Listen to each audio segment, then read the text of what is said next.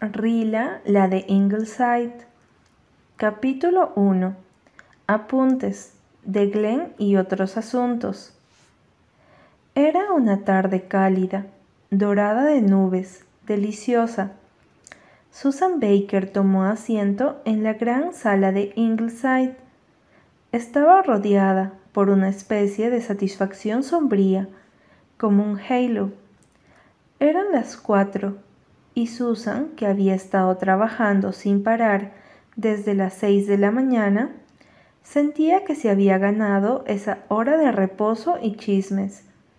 En esos momentos, Susan experimentaba una felicidad perfecta. Ese día todo había ido bien en la cocina. El doctor Jackie no se había convertido en el señor Haig y por lo tanto ella no se había puesto nerviosa. Desde donde estaba sentada podía ver el orgullo de su corazón.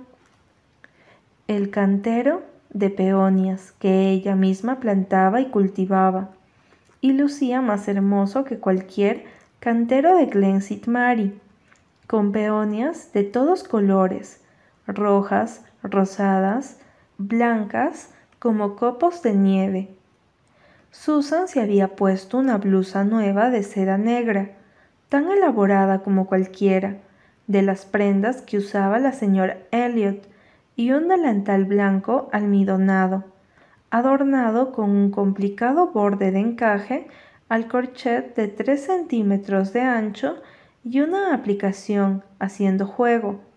Así que sentía la tranquilidad de una mujer bien vestida, abrió el ejemplar del Daily Enterprise y se dispuso a leer los apuntes de Glenn que, como acababa de informarle la señorita Cornelia, ocupaban media columna del periódico y mencionaban a casi todos los habitantes de Ingleside. Había un gran titular negro en la primera plana, algo acerca de un tal archiduque Fernando, que había sido asesinado en un sitio con el extraño nombre de Sarajevo. Pero Susan no perdió el tiempo con material de poco interés como ese. Buscaba algo realmente vital. Ah, sí, aquí estaba. Apuntes de Glen Mary.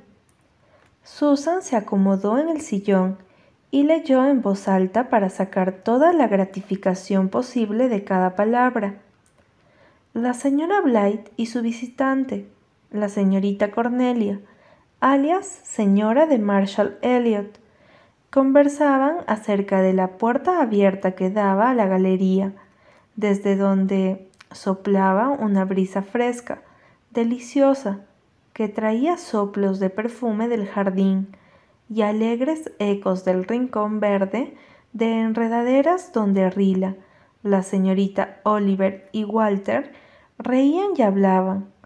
Donde quiera que estuviera Rilla Blight, había risa siempre.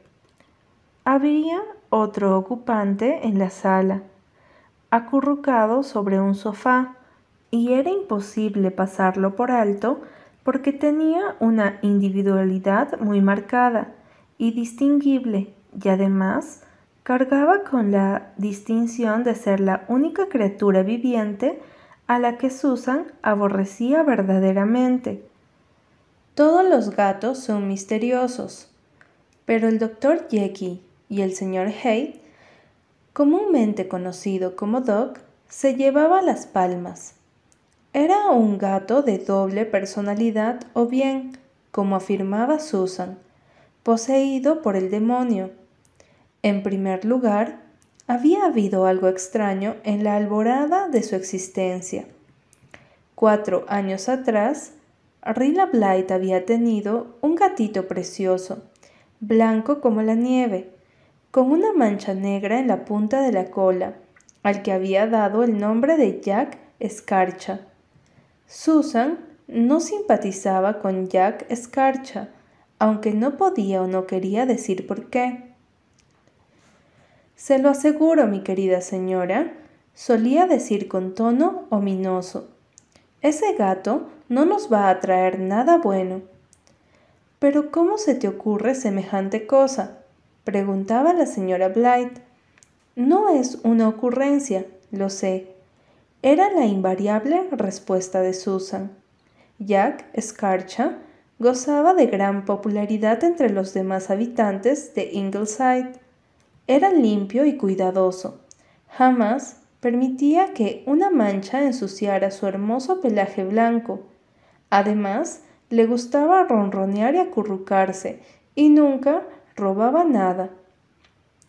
Y luego, de pronto, ocurrió una tragedia doméstica en Ingleside. Jack Escarcha tuvo gatitos. Sería en vano tratar de imaginar la expresión de triunfo de Susan. ¿No había insistido acaso en que ese gato terminaría siendo una desilusión y un fraude? Ahora todos se daban cuenta de que ella tenía razón. Rila se guardó uno de los gatitos, pero muy bonito, con orejas grandes, sedosas, doradas y un pelaje amarillo oscuro surcado con rayas anaranjadas. La llamó Dorado. El nombre pareció adecuado para el juguetón animalito que durante su infancia no dio señal alguna de la siniestra naturaleza que poseía. Susan, por supuesto, advirtió a la familia que nada bueno podía esperarse de un hijo de ese diabólico de Jack Scarcha, pero nadie prestó atención a sus pesimistas protestas. Los Blythe se habían acostumbrado también a considerar a Jack Scarcha como miembro del sexo masculino, que no podían dejar de lado el hábito, y utilizaban continuamente el pronombre masculino, aunque el resultado fuera ridículo. Las visitas quedaban electrizadas cuando Rila mencionaba tranquilamente a Jack y su cría, u ordenaba a Dorado, ve con tu madre, él te lavará el pelo. No es decente, mi querida señora, se quejaba la pobre Susan con amargura. Ella, por su parte, optaba por referirse a Jack como ese animal o la bestia blanca. Por lo menos hubo un corazón humano que no sufrió cuando el animal murió envenenado accidentalmente al invierno siguiente. Al cabo de un año, Dorado se tornó un nombre tan inadecuado para el gatito anaranjado que Walter, que en ese momento estaba leyendo la novela de Stevenson, se lo cambió por el doctor Jekyll y el señor Hyde. En su estado de ánimo de doctor Jekyll, el gato era dormilón, afectuoso, manso, tranquilo. Disfrutaba mucho de las caricias y los mimos. Le encantaba, sobre todo, tenderse de espaldas y que le acariciaban el cuello suave, color crema, mientras ronroneaba con satisfacción. Su ronroneo era notable.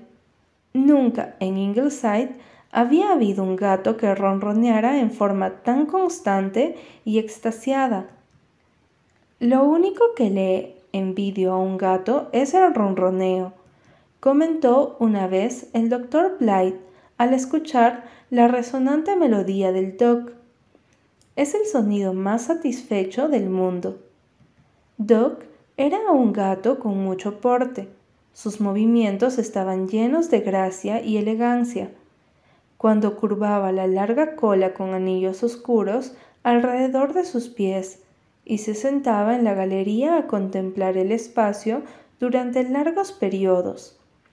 Los Blythe sentían que una esfinge egipcia no hubiera podido ser una deidad del portal más adecuada. Cuando se apoderaba de él su personalidad de señor Haight, cosa que sucedía invariablemente antes de las lluvias o los días ventosos, se convertía en una criatura salvaje, con ojos demenciales. La transformación siempre se llevaba a cabo en forma súbita. Se levantan de un salto con un rugido feroz y mordía la mano que intentaba sujetarlo o acariciarlo. El pelo parecía oscurecérsele y los ojos le brillaban con una luz demoníaca. Adquiría una belleza salvaje, sobrenatural. Si el cambio se producía al atardecer, todos en Ingleside sentían un cierto terror.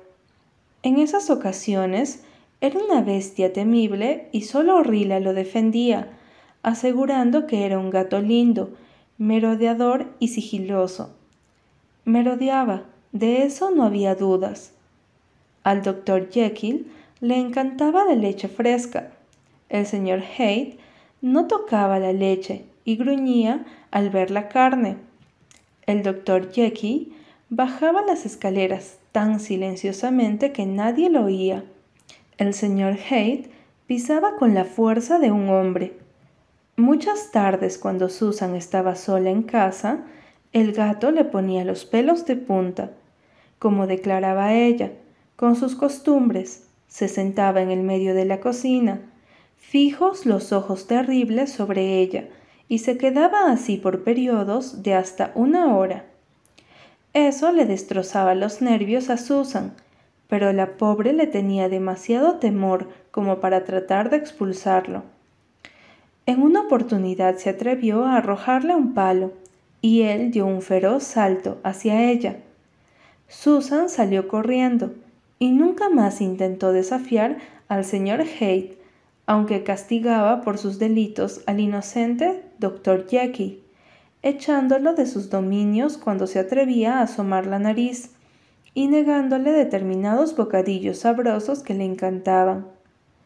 Para las numerosas amistades de la señorita Faith Meredith, Gerald Meredith y James Blythe, leyó Susan, saboreando los nombres como si fueran caramelos, fue una gran alegría darles la bienvenida a su casa.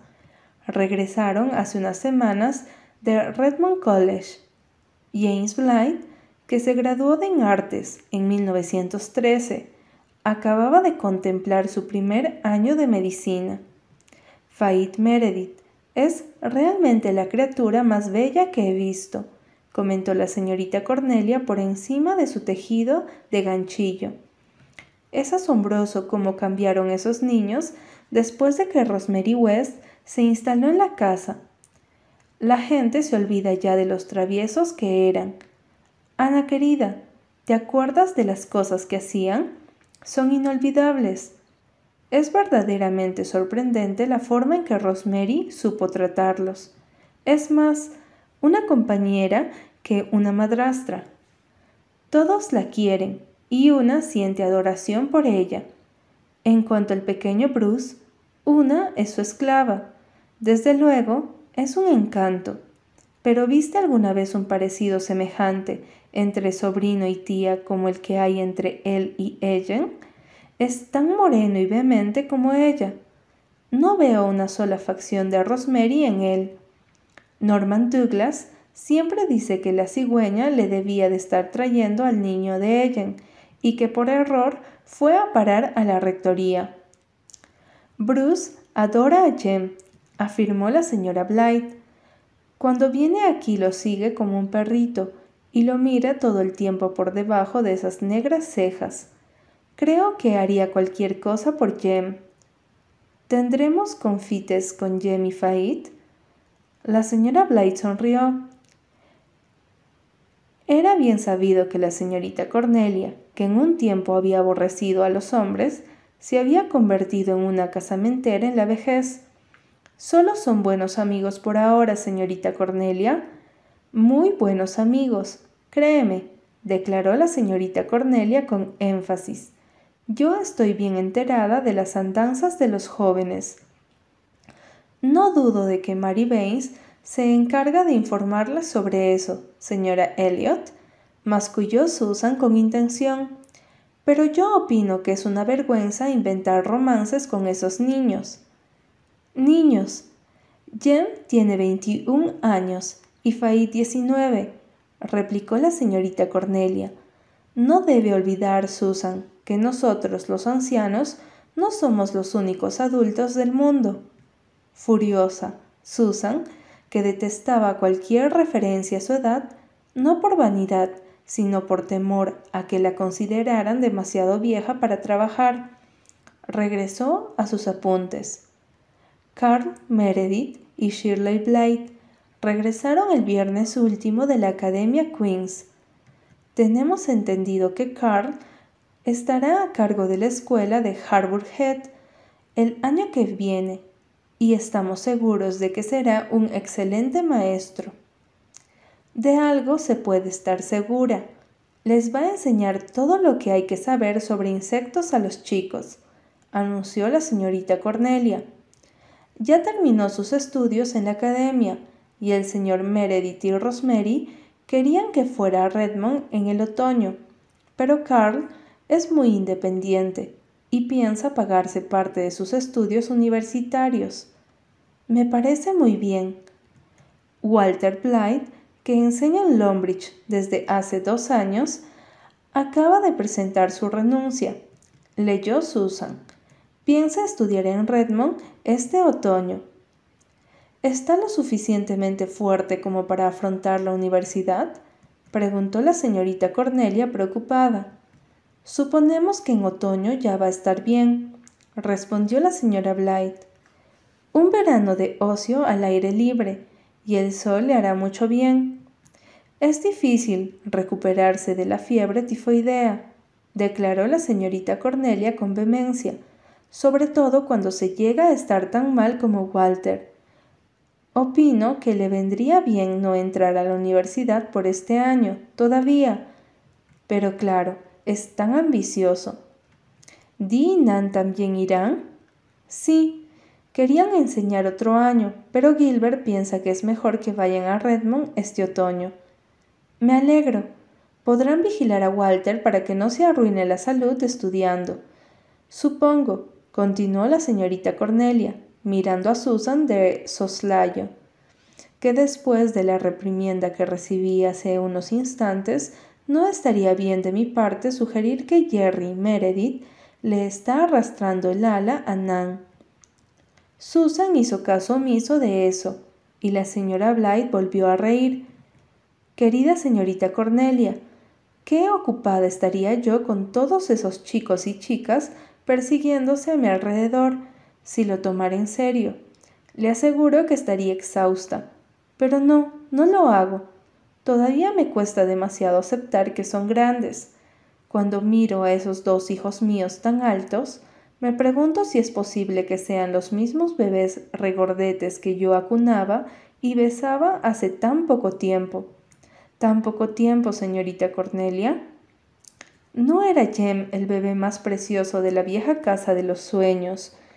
Y ahora tiene un título universitario y se lo acusa de estar enamorado.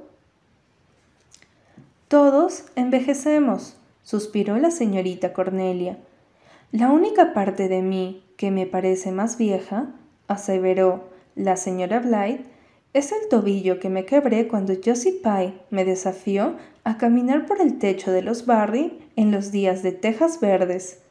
Siento una punzada de dolor cuando sopla viento del este. No pienso admitir que se trata de un reumatismo, pero me duele. En cuanto a los niños, tienen planes de pasar un verano alegre con los Meredith antes de volver a los estudios en el otoño. Son una banda tan entretenida.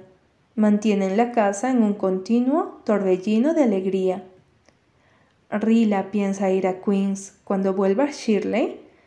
Todavía no lo decidimos. Su padre piensa que todavía no está lo suficientemente fuerte.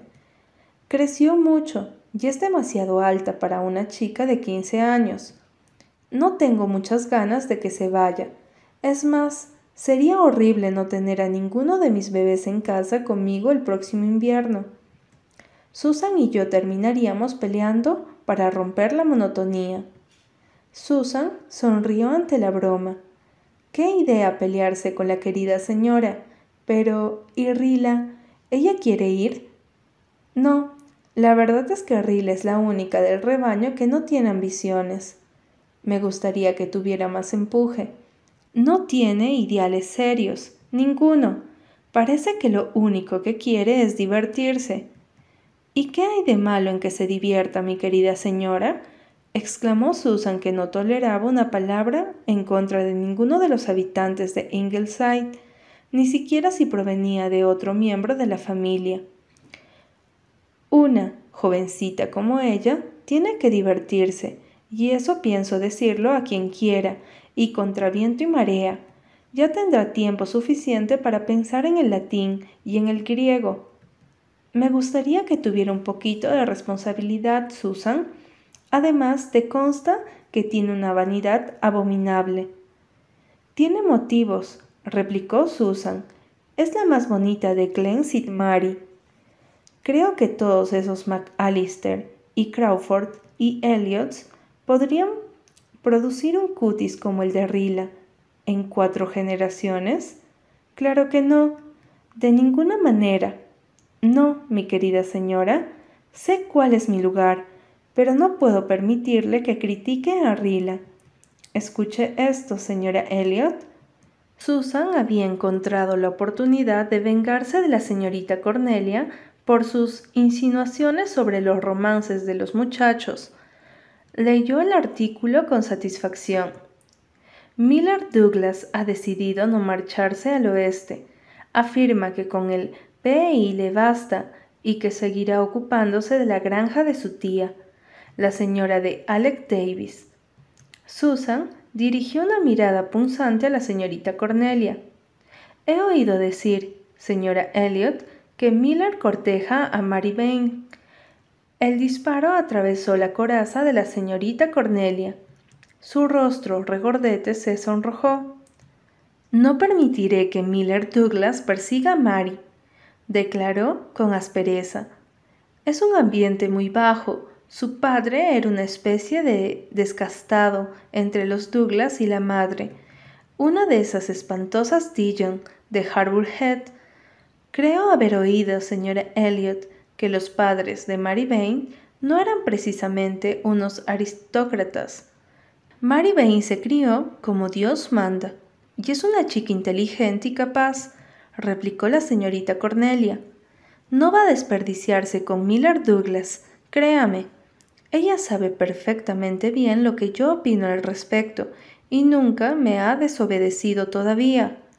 Bueno, no creo que deba preocuparse, señora Elliot. La señora de Alec Davis está tan en contra del asunto como usted y dice que ningún sobrino de ella va a casarse con una doña, nadie como Mary Bain.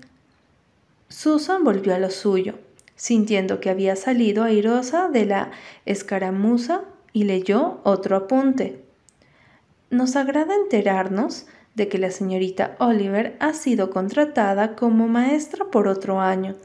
La señorita Oliver pasará sus merecidas vacaciones en su casa de Lombridge. Me alegro tanto de que Gertrude se quede, comentó la señora Blythe.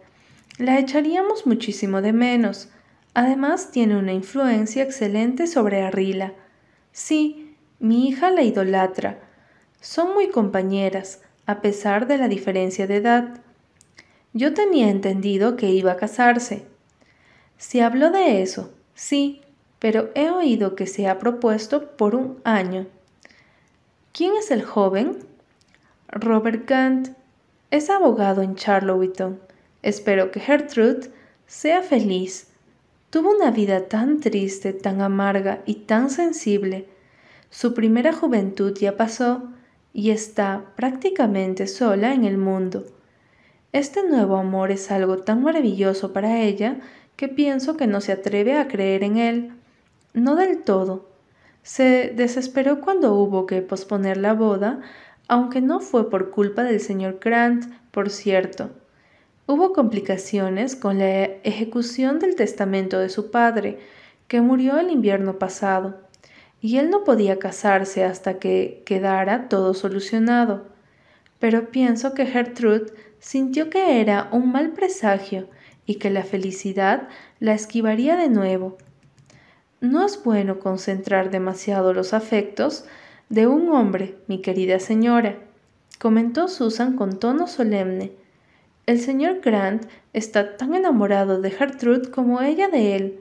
Susan, no es de él de quien desconfía la muchacha, sino del destino. Tiene una beta mística. Cálculo que algunos podrían llamarla supersticiosa. Creo en los sueños, y no podemos convencerla ni con bromas de abandonar esas creencias, aunque tengo que admitir que alguno de sus sueños, pero en fin, ¿no sería bueno que Gilbert me oyera insinuando herejías? ¿Qué otra cosa interesante hay en el diario de Susan? Susan había lanzado una exclamación. Escucha esto, mi querida señora. La señora de Sofía Crawford ha dejado su residencia en Lombridge y en el futuro residirá con su sobrina, la señora de Albert Crawford. Esa es mi sobrina Sofía, mi querida señora. Nos peleamos de niñas a causa de quién debía recibir una tarjeta de la escuela dominical con inscripción Dios es amor, trenzada en capullos de rosas. No nos hablamos desde entonces, y ahora viene a vivir justo enfrente mío. Me parece que vas a tener que enterrar esa vieja pelea, Susan. No se puede estar con malas relaciones con los vecinos. La empezó ella, así que ella misma empiece la reconciliación. Mi querida señora, respondió Susan con dignidad, si lo hace, espero ser buena cristiana y encontrarme con ella a mitad del camino. No es una persona alegre, siempre fue un aguafiestas. La última vez que la vi tenía la cara partida por, por mil arrugas de tanto preocuparse y presagiar desgracias. Lloró como una Magdalena en el funeral de su primer marido y se volvió a casar antes de un año. El apunte siguiente, veo, describe el servicio especial que hubo en nuestra iglesia el domingo último y dice que las decoraciones eran preciosas. Eso me recuerda que el señor Pryor no aprueba las flores en la iglesia, comentó la señorita Cornelia. Siempre dije que habría problemas cuando ese hombre se mudara aquí. Fue un gran error ponerlo de funcionario de la iglesia. Vamos a lamentarlo mucho, ya va a ver. Me dijeron que declaró que si las muchachas siguen llenando el pulpito de pasto, no piensa ir a la iglesia. La iglesia se las arreglaba muy bien antes de que llegara el viejo patillas en la luna, y en mi opinión seguirá haciéndolo cuando se vaya, declaró Susan. ¿Quién le puso ese apodo tan ridículo? Quiso saber la señora Blythe, los muchachos de Lombridge lo llaman así desde que tengo memoria, mi querida señora, y él viene de Lombridge. Supongo que será porque tiene la cara redonda y rubicunda, y esas patillas rubias que le caen al costado como un flequillo. Desde luego no queda bien llamarlo así en su presencia, pero peor que las patillas, mi querida señora, son sus ideas extrañas. Es un hombre muy poco razonable. Ahora es funcionario de la iglesia y dicen que es muy religioso, pero yo me acuerdo, y bien de la época en que lo atraparon dando de pastar a su vaca en el cementerio de Lombridge, hace veinte años, mi querida señora. Siempre pienso en eso cuando lo veo orar en las reuniones. Bueno, ya leí todos los apuntes y no parece haber ninguna otra cosa importante en el periódico. Nunca me interesé por lo que pasa en tierras lejanas. ¿Quién es ese archiduque que asesinaron? ¿Qué importancia tiene para nosotros? preguntó la señorita Cornelia, ignorando la respuesta espantosa que preparaba el destino para su pregunta. Siempre hay alguien asesinando a otro en esos estados balcánicos.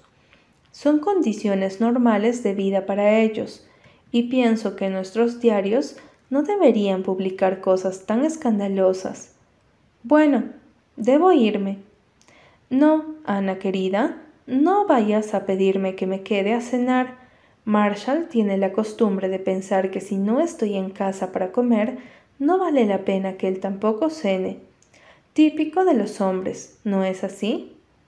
Eh, Ana querida, ¿qué le sucede a ese gato? ¿Le está dando un ataque? Eso lo dijo en el momento en el que el dog de pronto se ponía de un salto ante ella, achataba las orejas, gruñía y desaparecía luego por la ventana con un salto feroz. Ah, no, es que se está convirtiendo en el señor Hay. O sea, que va a llover o a haber viento en esta misma noche. Doc es un barómetro excelente. Me alegro de que haya ido a merodear afuera y no dentro de mi cocina, declaró Susan. Voy a encargarme de la cena. Con la multitud que tenemos en Ingleside, ahora hay que planear las comidas con anticipación.